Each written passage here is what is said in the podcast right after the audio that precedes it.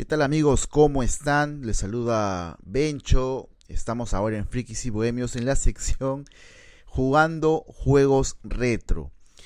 Eh, no es una sección, en realidad me estoy inventando. Eh, bien, jugando juegos retro.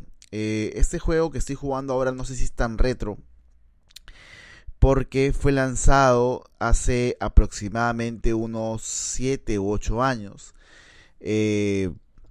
Ya para las consolas de la generación que está quedando atrás, que es la del PlayStation 4 y Xbox One. Este juego se llama Assassin's Creed Unity y debe ser conocido por casi todos ustedes por ser uno de los juegos más polémicos quizá de la historia. Pero antes de decir, de contarles qué tal es jugar un videojuego de hace 8 o 7 años en un PlayStation 5, por ejemplo, eh, vamos con un poquito de contexto. Este videojuego, eh, lanzado por Ubisoft, eh, tuvo bastante, bastante promoción, bastante propaganda antes de su lanzamiento, como no podía ser de otra manera, por supuesto, de un juego de una firma tan grande como Ubisoft. Y por supuesto también tuvo mucho, pero mucho hype. Para los que no sepan qué es el hype, el hype es básicamente la expectativa de los fans por eh, el juego o la entrega que va a salir eh, próximamente, ¿no? También sucede con la serie, sucede con las películas, en realidad con todo lo que implique eh, un consumo masivo. En este caso, eh, Assassin's Creed Unity estaba destinado a ser ese Assassin's Creed que se nos prometió después de las patinadas que hubo con Assassin's Creed 3 y Assassin's Creed 4, por ejemplo, o el Rogue, que si bien fueron buenos juegos, perdieron cierta esencia, esencia que se logró llegar eh, o, se logró explotar al máximo en juegos como Assassin's Creed 2 o Assassin's Creed 2 eh, Brotherhood, ¿no? Eh, y Unity pues estaba o pretendía regresar a esas raíces de la saga. lamentablemente el juego en su lanzamiento tuvo demasiadas críticas, no tanto por el juego en sí, sino por la, mm, el crasheo o los errores de sistema que tuvo el juego en prácticamente todas sus plataformas, ¿no? El juego era prácticamente injugable, es decir, tú andabas por ahí con tu personaje, de repente te caías de la nada a un precipicio eterno, eh, o los personajes aparecían pues con, sin piel, ¿no? es una cosa bien rara que seguramente han visto en internet bastantes memes al respecto. Eh, y estuvo así varios meses el juego, no varios meses, no, varias semanas estuvo así el juego con esos errores. Obviamente la prensa, por más que algunos eh, quisieron defenderlo, no, no se pudo. La gente destruyó el juego en los comentarios, en Metacritic, en todas las redes sociales. Y esto tuvo como consecuencia que Ubisoft eh, primero pida disculpas, ¿no?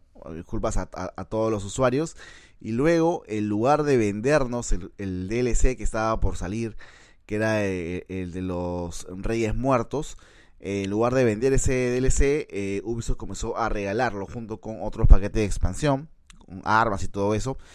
por supuesto también con eh, lo que se refiere a un parche de seguridad que creo que resultó ser casi el doble del tamaño del, juego originalmente. Entonces, sin duda alguna hablamos de un lanzamiento muy accidentado y algo que eh, decepcionó a muchísima gente, ¿no? Sin embargo, una vez que ya esto se solucionó, eh, algunos eh, jugamos a, Unity, bueno, yo, yo lo compré meses después de que se lanzara, por tanto no, no me gané con todos estos errores, aún así se mantienen algunos errores, algunos bugs, pero estos no son para nada comparables con los que eran al principio. pero ya si todos estos, todos estos errores y taras ¿Se puede, ¿Se puede disfrutar del juego como tal? La respuesta es sí. De hecho, lo jugué, como dije en esos momentos, y me pareció un buen Assassin's Creed. De repente no el mejor, quizá no el que se nos prometió, quizá no, no volvió a las raíces de la saga, como se dice. Arno ya no es Ezio, ni lo será, tal vez lo pretendió, pero no lo será nunca, no lo fue, en todo caso. Eh, pero el juego como tal es bueno y, sin duda alguna, tal y como está ahora el precio de Assassin's Creed Unity, yo lo recomendaría. De hecho, el juego está regalado prácticamente en todas las tiendas virtuales tanto de Microsoft como de, como de PlayStation. Entonces yo sí lo recomendaría. ¿Por qué? Porque es un juego que tiene una muy buena calidad gráfica. De hecho, yo, yo lo que rescato, si algo, si algo se puede defender de lo indefendible que ha sido este lanzamiento del juego, es que quizá fue demasiado ambicioso, ¿no? Eh, si tú, si tú o ustedes ven el juego en este momento y ven la cantidad de elementos en la pantalla que logra poner el juego en determinados puntos que son digamos bastante frecuentes en una París eh, convulsionada por la Revolución Francesa y todo esto, eh, van a darse cuenta de que el juego en realidad hace digamos, o pretende hacer muchas más cosas que los juegos normalmente en esa, en esa generación. Que sí es cierto que las capacidades del PlayStation 4 eh, o de esa generación del Play 4 lo permitía, pero aún así se exprimió bastante, pero bastante esa potencia. Y yo creo que la tecnología ni siquiera de Ubisoft estaba a la altura de eso como para hacer tal cosa. Entonces, obviamente, por eso fue el crasheo. De hecho, hay más explicaciones técnicas, pero no voy a entrar a ahondar en eso. Eh, lo que quiero decir básicamente es que el juego fue lanzado, el juego era muy muy ambicioso y fue lanzado muy pero muy eh, prepotentemente. Quizá debieron tomarse más tiempo para hacerlo. Lamentablemente no fue así y nos terminaron ofreciendo un juego incompleto, el cual pues en su momento no pudimos disfrutar, pero ya meses después, años después, podemos decir tranquilamente que es un juego que está bastante pero bastante bien y yo lo ubicaría entre los mejores juegos de Assassin's Creed, me parece, de toda la saga. Más allá de, de, que tiene sus errores, sin duda es un juego muy disfrutable. Los movimientos de Arno, el personaje principal, son muy estéticos, artísticos. Se nota eh, el cariño y la eh, eh, y la y digamos la la tecnología que está detrás de eso. Los escenarios son súper hermosos. La ambientación, bueno, la ambientación siempre ha sido un fuerte de todos los Assassin's Creed, pero en este juego se han pulido tremendamente. Eh, de verdad es un juego muy bonito, de verdad muy bonito, que creo yo, si no lo has jugado, deberías echar un vistazo, deberías hacerlo. Obviamente si eres fan de la saga, si te gusta la saga o si te gusta ese tipo de juegos, eh, sigilo, aventura, acción, pues eh, adelante, ¿no? Porque es un juego bastante recomendado y hoy en día, como dije, está regalado en prácticamente todas las tiendas virtuales, está 5 o 6 dólares, es una ganga incluso a menos, lo he visto una vez en 3.80, 4 dólares creo en una, en una oferta de, de PlayStation Store. Así que yo sí lo recomendaría, es un muy buen juego y pues eh, una lástima pues que en su momento no pudo ser tan valorado como lo podríamos valorar en este momento, ¿no? En este ya pasando ya ocho años que sin duda no han perdonado para nada, ¿no? Eh, eh, esas fallas eh, que, presentó en su lanzamiento. Eh, y bueno, para resumir un poco el, resumir un poco el juego, ya para ir acabando este episodio de eh, Frikis y Bohemios, el juego trata pues de, eh, de, Arno Dorian, obviamente, que es hijo de Charles Dorian. Y Charles Dorian es un templario, discúlpeme, un asesino que fue asesinado por eh, Patrick Cormac en Assassin's Creed Rogue. En el final de Assassin's Creed Rogue, eh, eh, recuerden que Shay asesina a un, a un, a un asesino, asesino, asesino en, el Palacio de Versalles, si mal no recuerdo.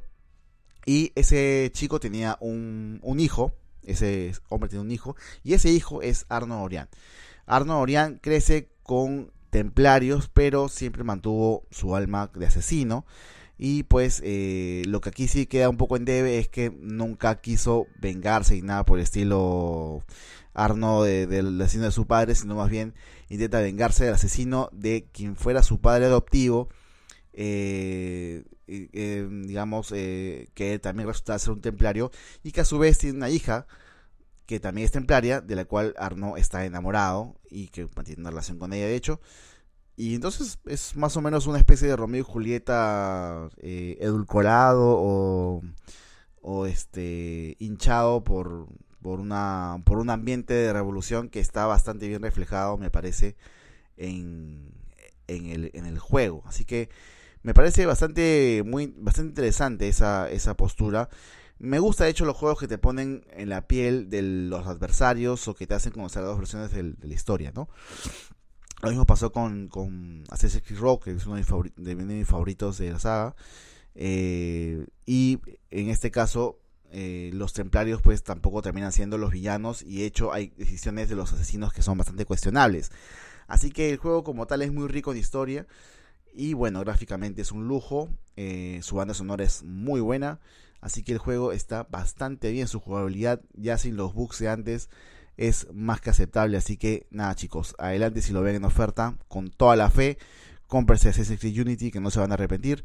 Y eso sería todo por este episodio de hoy, espero que les haya gustado o servido y estaremos en un próximo episodio muy pronto. Adiós.